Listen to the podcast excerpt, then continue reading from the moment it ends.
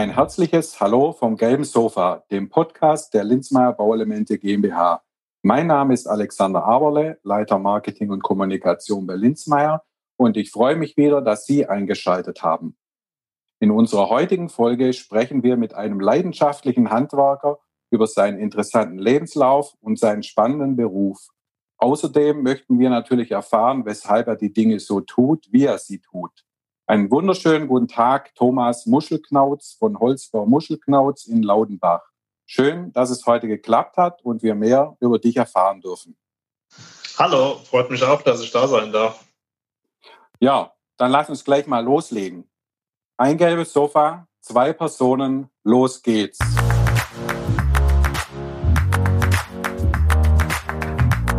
Thomas, immer mehr Jugendliche möchten eine kaufmännische Ausbildung absolvieren oder sogar ein Studium beginnen. Weshalb hast du dich für das Handwerk entschieden? Also bei mir stand ganz ehrlich gesagt auch eine weiterführende Schule damals auf dem Programm, weil ich auch so wie die vielen Jugendlichen heute von meinem Vater auch mitgekriegt habe, lernen was Gescheites, macht er die Hände nicht so schmutzig. Der Vater hat auch äh, Kfz gelernt und ist dann auch aber in eine ganz andere Richtung.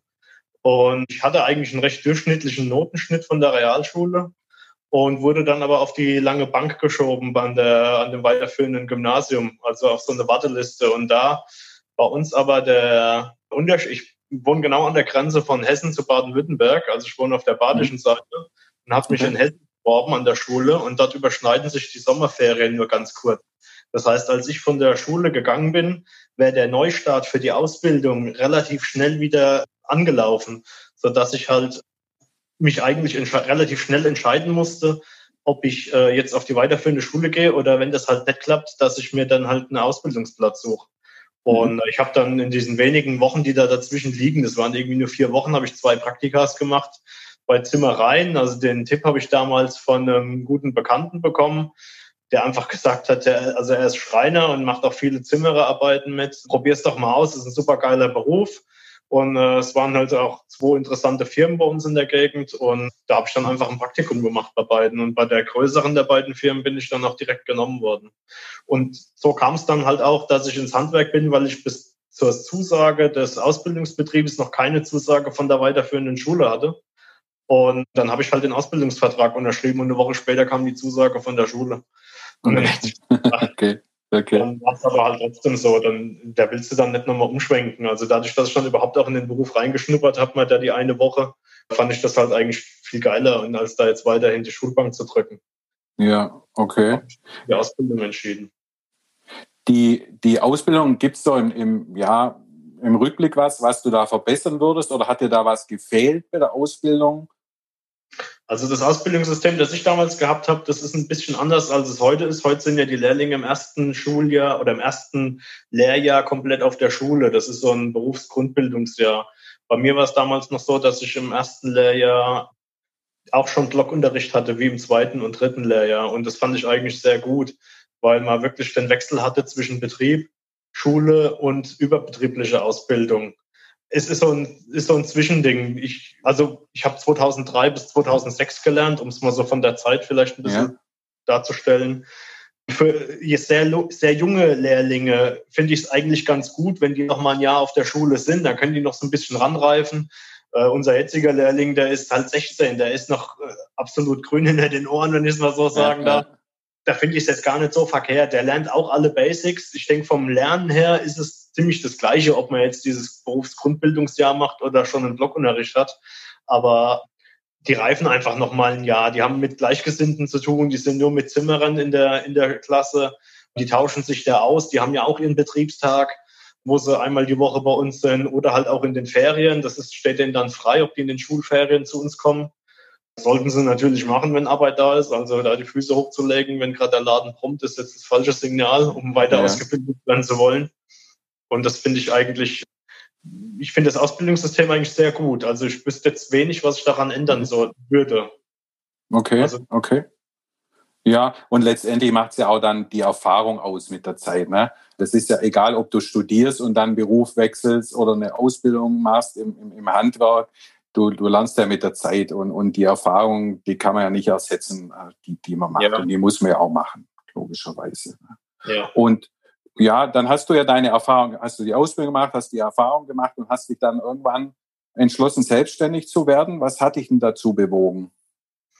Ja, ich habe nach der Ausbildung habe ich zwei Jahre noch gearbeitet im Ausbildungsbetrieb. Und mir hat es dann gerade privat gut gepasst, den Meister zu machen, weil ich noch zu Hause gewohnt habe. Ich hatte die paar Mark auf die Seite gelegt, ich hatte keine Verpflichtung, keine Frau, keine Kinder. Und habe gesagt, naja, wenn ich es jetzt nicht mache, dann wird es später wahrscheinlich viel schwieriger. Also unmachbar wird es nicht, aber schwieriger wird es. Und äh, ich war 22, als ich auf die Meisterschule bin und war dann quasi mit 23 Meister und habe dann danach, klar, man hat halt diese ganz normalen Anfragen bei uns gerade sowieso, weil wir auf dem Dorf sind. Mhm.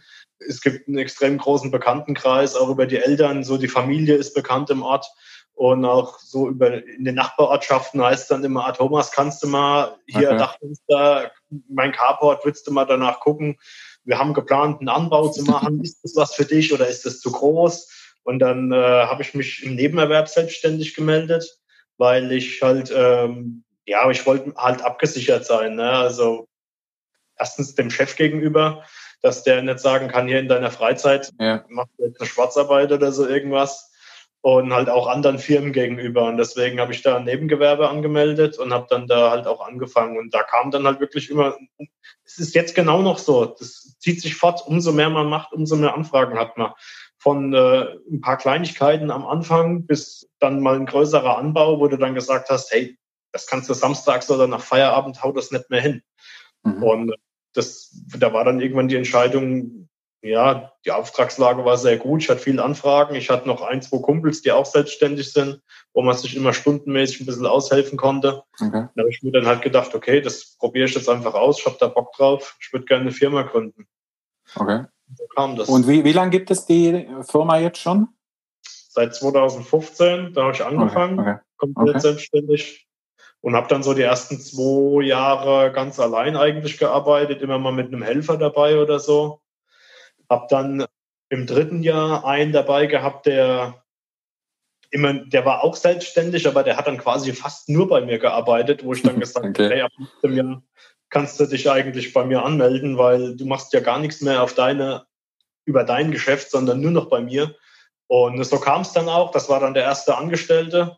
Okay. Und ja, nachdem, nachdem der dann ging, kam im Wechsel dann noch ein, ein anderer Geselle der wollte dann wieder, wieder in sein altes Geschäft zurück, weiter was ausprobieren. Und dieses Jahr sind wir halt, haben halt einen gewaltigen Sprung gemacht, quasi jetzt im fünften Jahr, dass wir uns auch örtlich verändert haben. Ich war ja vorher bei mir zu Hause und habe beim Bauer so ein Lager angemietet und bin jetzt dann in eine größere Halle gewechselt. Also wir haben jetzt hier eine 200 Quadratmeter Halle, haben einen Hof von 700 Quadratmetern als Lagerfläche, habe dann auch noch einen weiteren Mitarbeiter eingestellt, habe einen Lehrling im dritten Lehrjahr übernommen, der bei mhm. uns die Lehre fertig gemacht hat und habe den danach dann auch direkt unbefristet übernommen.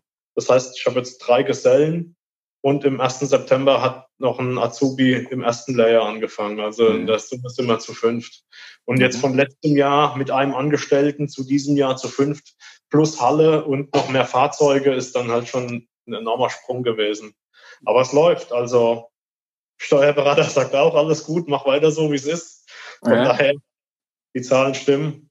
Was okay. willst du mehr, ne? Genau. Also du würdest es auch immer wieder so tun, höre ich daraus. Und du, du willst dich auch mit deinem Unternehmen bewusst weiterentwickeln. Ne? So nachhaltig wachsen ist, ist genau. schon ein Thema für dich. Das war eigentlich immer so mein Motto, ja, wachsen, nicht platzen. Ja. Und ähm, klar, jetzt, sind wir, jetzt haben wir zwar ein paar große Schritte gemacht, aber wir werden auch mit Arbeit so überrannt. Deswegen bin ich da habe ich da eigentlich kaum Angst, dass man da irgendwelche Existenzängste haben muss oder wie geht's weiter, was machen wir? Wir sind sieben Monate im Voraus ausgebucht. Hm. Das ist schon, ja, was willst du? Ist schon gut, ja. So, absolut. ja. Mhm, absolut. Und zum Glück hast du ja einen guten Lieferanten von Dämmstoff, ne? dann kann ja nichts, kann ja nichts schief gehen. Ja, genau. genau. Das hat super geklappt, ja. Genau. In welchen Bereichen bist du denn mit deiner Firma tätig, beziehungsweise was sind denn eure Schwerpunkte? Schwerpunkte sind bei uns im Moment wirklich energetische Sanierung. Also wir sind ja eine Zimmerei, wir sind alles ausgebildete ja. Zimmerer. Das ist aber so gewerkübergreifend. Wir machen auch so Kleinigkeiten an Spenglerarbeiten noch mit. Ansonsten haben wir hier einen befreundeten Spengler im Ort. Aber so Dachsanierungen sind wirklich unser Hauptthema. Ähm, Neubau ist ab und zu dabei, der, der klassische Abbund vom Dachstuhl, kleine Anbauten in Holzrahmenbauweise und ansonsten, naja gut, okay, das ganze Pille-Palle-Zeug, was nebenbei immer so mitläuft, ne, mal eine Dachrinne sauber machen, einen kaputten ja. Schiefer wieder nageln und so, das hat ja jeder irgendwie mit dem Petto und unsere Hauptaufgabe ist wirklich Dachsanierung, ja. Okay. Und vom Umkreis her ist es so euer, eure Region oder seid ihr da auch schon ja, weiter hinaus tätig? Das ist eigentlich ziemlich geil, ja. Wir haben eigentlich maximal 15 Minuten Fahrt zur Baustelle. Also wir sind wirklich sehr, sehr regional. Also es kommt immer mal wieder ein Ausreißer dazu. Aber das ist echt die Ausnahme. Also wir arbeiten wirklich, ich würde sogar sagen, ein Drittel bis zur Hälfte haben wir echt bei uns im Dorf zu tun. Und okay. das das ist eigentlich schon sehr gut dafür, dass es auch hier gestandene Altbetriebe gibt, die es schon seit über 50 Jahren gibt. Klar, die Auftragslage ja. lässt halt zu, ja. Absolut. Ja, natürlich halt auch unser guter Ruf, ja. Wenn ich mhm. das mal so, so behaupten darf, ja. Ja, kann man ja behaupten, klar, Gottes Willen. Äh, warum soll man das nicht äh, so in den Vordergrund stellen, wenn das so ist, wenn man einen guten Job macht? Energetische Sanierung hast du gerade äh, angesprochen. Wie ist denn das? Ähm, kriegst du viele Anfragen zu dem Thema? Kriegst du viele Nachfragen zu Fördermitteln? Das ist ja, hat man in den, in den Podcast-Folgen zuvor auch schon öfters mal angesprochen. Diese, diese Fördermittel, die es jetzt gibt, KfW-Förderung, steuerliche Förderung ne, für für energetische Sanierungsmaßnahmen. Wie, wie ist es da? Oder sagst du, ah, das ist beim privaten Bauherrn noch gar nicht so im Bewusstsein, da muss man noch mehr tun, da muss man noch mehr drüber kommunizieren. Wie siehst du das? Also ich finde, man muss es demnächst ein bisschen mehr kommunizieren. Also das war die letzten Jahre gar nicht so das Thema. Da habe ich eigentlich immer nur diesen O-Ton gehört. Und das, was die KfW extra haben will, ist viel zu teuer. Das rechnet sich gar nicht im Vergleich zur NF. Also die NF heißt ja jetzt auch, glaube ich, GEG. Äh, e ne? Genau. Da gibt es jetzt einen neuen, boah, schlag mich tot. Ich habe vorhin mit einem Anwendungstechniker von Dämmstoffen telefoniert, der hat mir da diese neue Regel gesagt. Es ist, rutscht aber immer mehr ins Interesse, weil die Leute viel lieber einen Kredit aufnehmen im Moment, weil das Geld so günstig ist, als dass sie das mit einem mit Eigenkapital finanzieren. Also warum soll ich mein eigenes Geld verblasen, wenn ich es doch von der Bank so billig kriege? Und äh, da kaufe ich mir lieber von meinem Geld noch ein schickes Auto oder fahre einen tollen Urlaub und lasse die Bank einfach mein Haus abbezahlen. Oder natürlich muss ich mein Haus selber bezahlen, aber ich kriege den Vorschuss halt von der Bank. Mhm. Und da habe ich mich auch weiter schlau gemacht die letzten paar Wochen. Also das ist schon äh, interessant, auch die KfW in Anspruch zu nehmen, selbst wenn man nur so eine Einzelmaßnahme wie das Dach hat. Weil ja die gesamte Summe da reinfällt und nicht nur die Mehrdämmung, ja. sondern alles, was damit zu tun hat. Das sind die Fenster, das sind die Dachinnen, genau. die Fassade, der Abbruch, die Demontage. Alles, was diesen Auftrag Dach beinhaltet, der wird bezuschusst und nicht nur diese Erhöhung der Dämmstärke, die die KfW im Gegensatz zur GEG dann äh, vorgibt. Genau. Ist genau. durchaus finanziell interessant. Also sollte man sich trotzdem ausrechnen lassen. Mhm, okay. Schön. Ja, es läuft dein Betrieb ja gut. Du bist zufrieden. Du willst auch weiterhin wachsen. Wenn du jetzt so ja, weit in die Zukunft blickst, du bist ja jung, ja, wie soll es denn mit deinem Betrieb irgendwann mal weitergehen, wenn du dich zurückziehst? Hast du so mehr Nachkommen? Ich weiß es nicht, äh, Kinder, wie auch immer, wie alt die sind, oder willst du den dann mal übergeben oder willst du den dann ganz verkaufen? Hast du dir da schon Gedanken gemacht, wie es da generell nee. weitergehen soll? Nee, da habe ich mir keine Gedanken gemacht. Also ich, das würde ich, das würde ich jetzt, ich habe eine Tochter und ich würde sie ja völlig freilassen, ob die das machen will oder nicht. Und äh, ich hätte da jetzt wenig Bauchschmerzen, wenn sie sagt, Vater, mach deinen Krempel fertig und das war's schließt den Laden ab.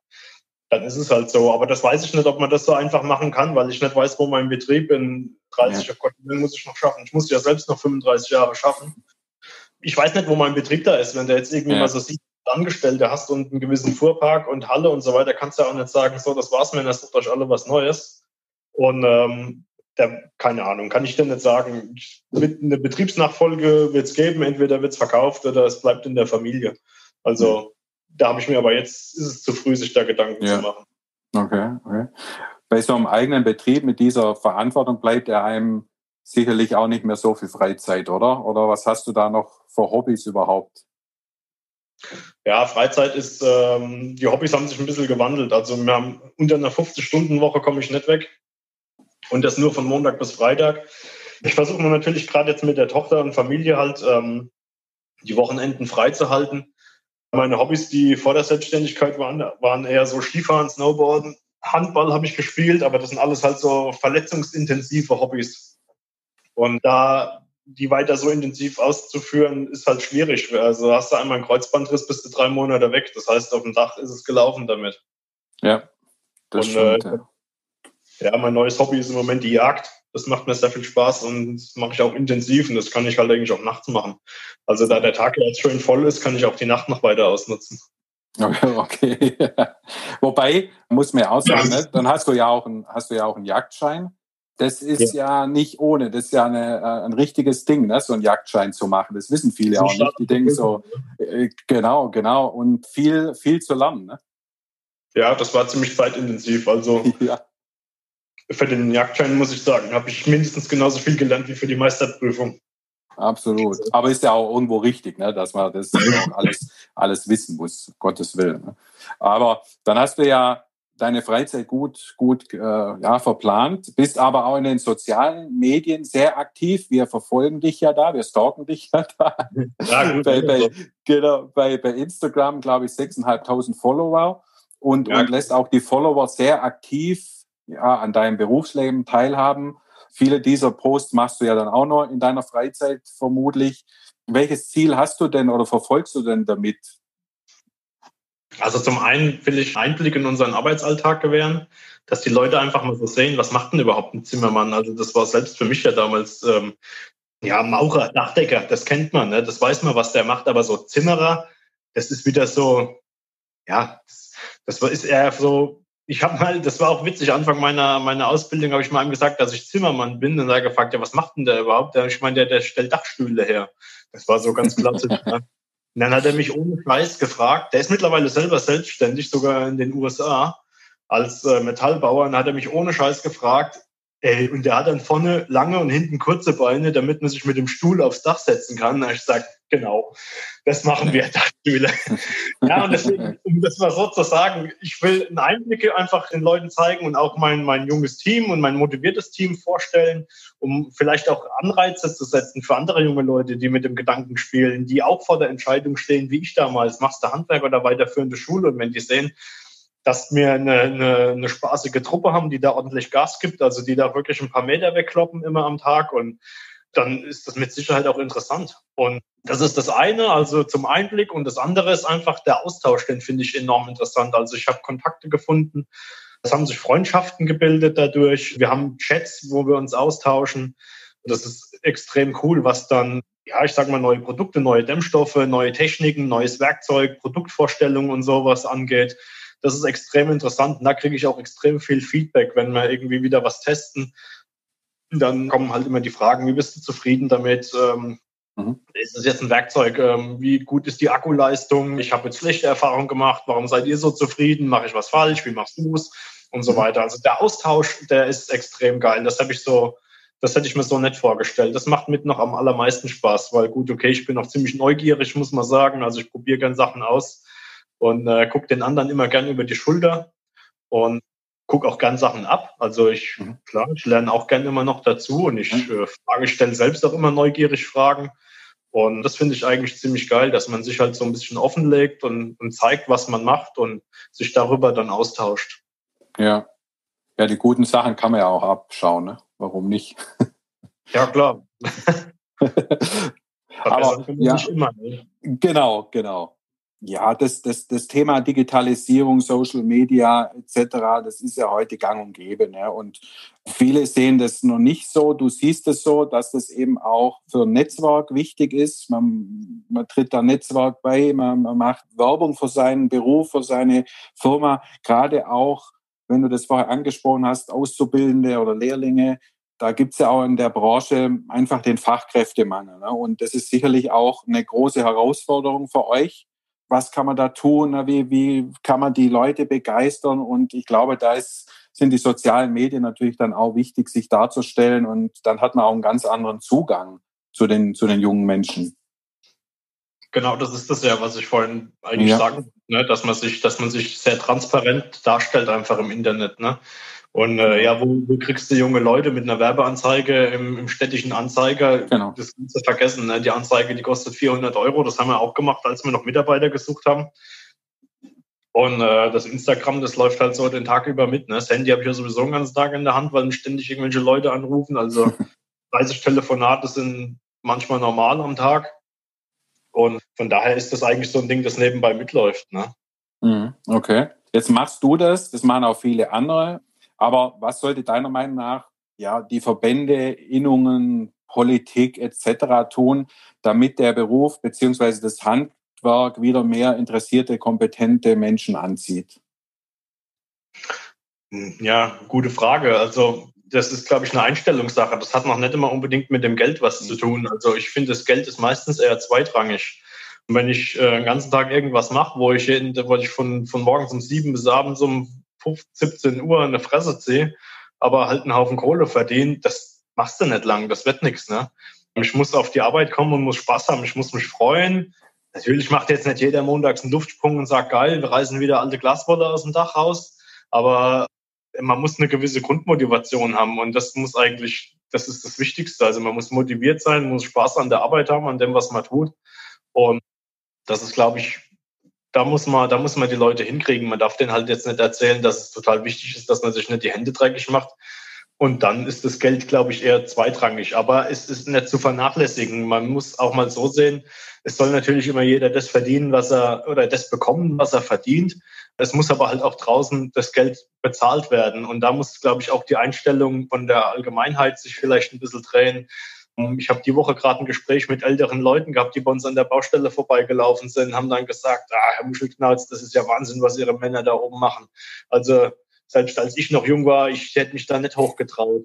Und das muss man mal, das muss man den Leuten mal sagen. Und dann, und dann kommt einer und sagt, ah ja gut, und was können wir mit dem Preis machen? Oder was ist denn hier, was ist denn da? Und das ist aber teuer aber dann sollen sie doch mal da hoch und sollen das einfach mal selber machen. Das wird gar nicht so gewertschätzt, wie erstens körperlich anstrengend das Ganze ist. Dann ist durch dieses viele neue Fachwissen, die Bauphysik, Bautechnik, das ist nicht zu vernachlässigen. Da muss man aufpassen. Wie legst du deine Folien? Wo klebst du was wie fest? Wann ist was dampfdicht? Wann ist es luftdicht? Wann ist es winddicht? Das sind ganz, ganz viele Sachen, die man da beachten muss. Und wie ist eine Wasserführung? Wo beginnst du mit welcher Folie? Wo ist welche Bahn? Und das ist technisch hochwertig, anspruchsvoll. Und wenn das in den Köpfen von den Leuten ist, dass die wissen, dass da eine super gute Arbeit gemacht wird und dass die Leute auch ein sehr, sehr gutes Produkt bekommen, für das sie ja auch nicht wenig Geld bezahlen sollen, dann ist natürlich auch die Möglichkeit da, die Leute besser zu vergüten. Und wenn man dann mit einem ordentlichen Gehalt bezahlen kann, dann ist das so die Kombination aus Spaß und ich kann aber auch ja. gut leben davon. Ja, ja, absolut. Das, das ist richtig, das stimmt schon. Das ist auch, glaube ich, das, was für dich dann, das wäre so eine, eine Frage, die ich noch habe, ähm, das, was, was für dich das Handwerk ausmacht. Ne? Aber das hast du ja gerade so gut wiedergegeben, was das alles ist. Das ist auch diese Mischung, ne, die man da einfach hat. Glaube ich, das ist jeden Tag immer was Neues. Man muss sich weiterbilden, man muss neue Themen angehen, man muss da auch bereit dafür sein. Aber man hat halt auch jeden Tag draußen zu tun, man hat verschiedene Gewerke oder Objekte. Und ich glaube, das ist auch das Spannende, was, was, ist das, was das Handwerk ausmacht. Und ja, natürlich, wie, wie du vorher gesagt hast, ich bin da auch der Meinung, gut, wir haben es jetzt natürlich extrem im Moment mit dem Thema Pflegeberufe, wissen wir alle, nicht gut bezahlt, extrem harter Job und so weiter. Aber es gibt ja viele Berufsbilder, die das in Anführungszeichen gleiche Schicksal teilen. Ne? Sind nicht so sichtbar in der Öffentlichkeit, was nicht in der Öffentlichkeit sichtbar ist. Jetzt beispielsweise im Gegensatz zur Automobilindustrie hast du natürlich da immer gewisse Probleme, sei es monetär oder andere Themen. Und darum finden wir das ja auch super, wenn, wenn so Leute wie du da in den sozialen Medien für, für das Handwerk wirbst, für, die, für den Beruf dich stark machst. Und darum wollen wir ja eben gerade auch diesen Podcast so als Plattform nutzen, um solche Dinge zu transportieren. Ne? Also wie gesagt, finden wir, finden wir super. Welche Voraussetzungen aber sollte man für den Beruf generell mitbringen? Voraus. Also grundsätzlich wäre es mal wichtig, dass man ähm, Mathe sollte eigentlich schon stimmen. Also man muss schon einiges ausrechnen können. Das sind, sind, sind Basics, die müssen eigentlich sitzen. Man muss einigermaßen sportlich sein. Es gibt natürlich jetzt in großen Fertigungsbetrieben auch immer die Möglichkeit, einen, der jetzt äh, nicht die Ausdauer hat oder so, den kannst du mal an so einen Produktionstisch stellen. Aber im Großen und Ganzen sind wir ganz schöne Kletteraffen. Wir müssen schon schwindelfrei muss da auf jeden Fall sein, sonst kannst du es sowieso vergessen. Ja. ja, man muss auch ein bisschen Power in den Armen noch haben. Also ja, wie man halt so klassisch sagt, ne? nicht nur in den Armen, sondern auch im Köpfchen. Mhm. Das sollte okay. mit dabei sein. Und unterm Strich das Wichtigste, egal bei was, egal was man macht, egal in welcher Sparte, in welcher Branche, ob es ein Hobby, ein Beruf oder sonst was ist, es muss einfach die Motivation da sein. Ich muss es mit Leidenschaft machen, es muss mir Spaß machen. Und das ist eigentlich, mehr ist es schon gar nicht. Mhm. Ist das auch, was du einer Interessentin oder einem Interessenten mit auf den Weg geben würdest, wenn sich jemand für den Beruf interessiert? Oder was würdest du jetzt vielleicht heute anders machen? Ja, auf dem genau. Weg dahin? Äh, genau, ich, es ist genau das, genau das, was ich, was ich eigentlich doch gesagt ja. habe. Das, genau das musst du mitbringen und das muss ja. vielleicht muss man bei dem einen oder anderen das noch ein bisschen wecken, weil, weil ja, sagen wir mal, Jugendliche jetzt aus einer ganz anderen Sparte kommen. Ne? Die kommen jetzt von der Schule, haben ihre Freizeit vielleicht irgendwo an der Playstation verbracht bisher und haben noch nie in ihrem Leben so viel frische Luft geschnuppert wie, geschnuppert wie in den ersten drei Wochen bei uns im Betrieb.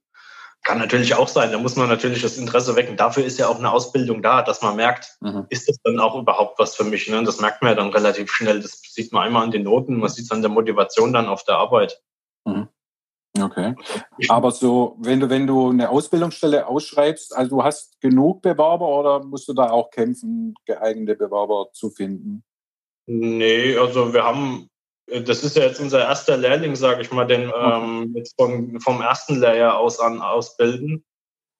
Und der kam auch über ein Schulpraktikum zu uns. Der hat zwei Praktika absolvieren müssen von der Schule. Die hat er beide bei uns gemacht. Und jetzt, wo die Schule fertig ist, hat er gesagt, das hat ihm Spaß gemacht, das wird er gerne lernen, den Beruf. Und so kam es dann, dass wir den dann genommen haben. Mhm, perfekt, perfekt. Ja, wohin geht denn die Reise? Wo liegen die größten Herausforderungen für dich als, als Handwerker, als Selbstständiger?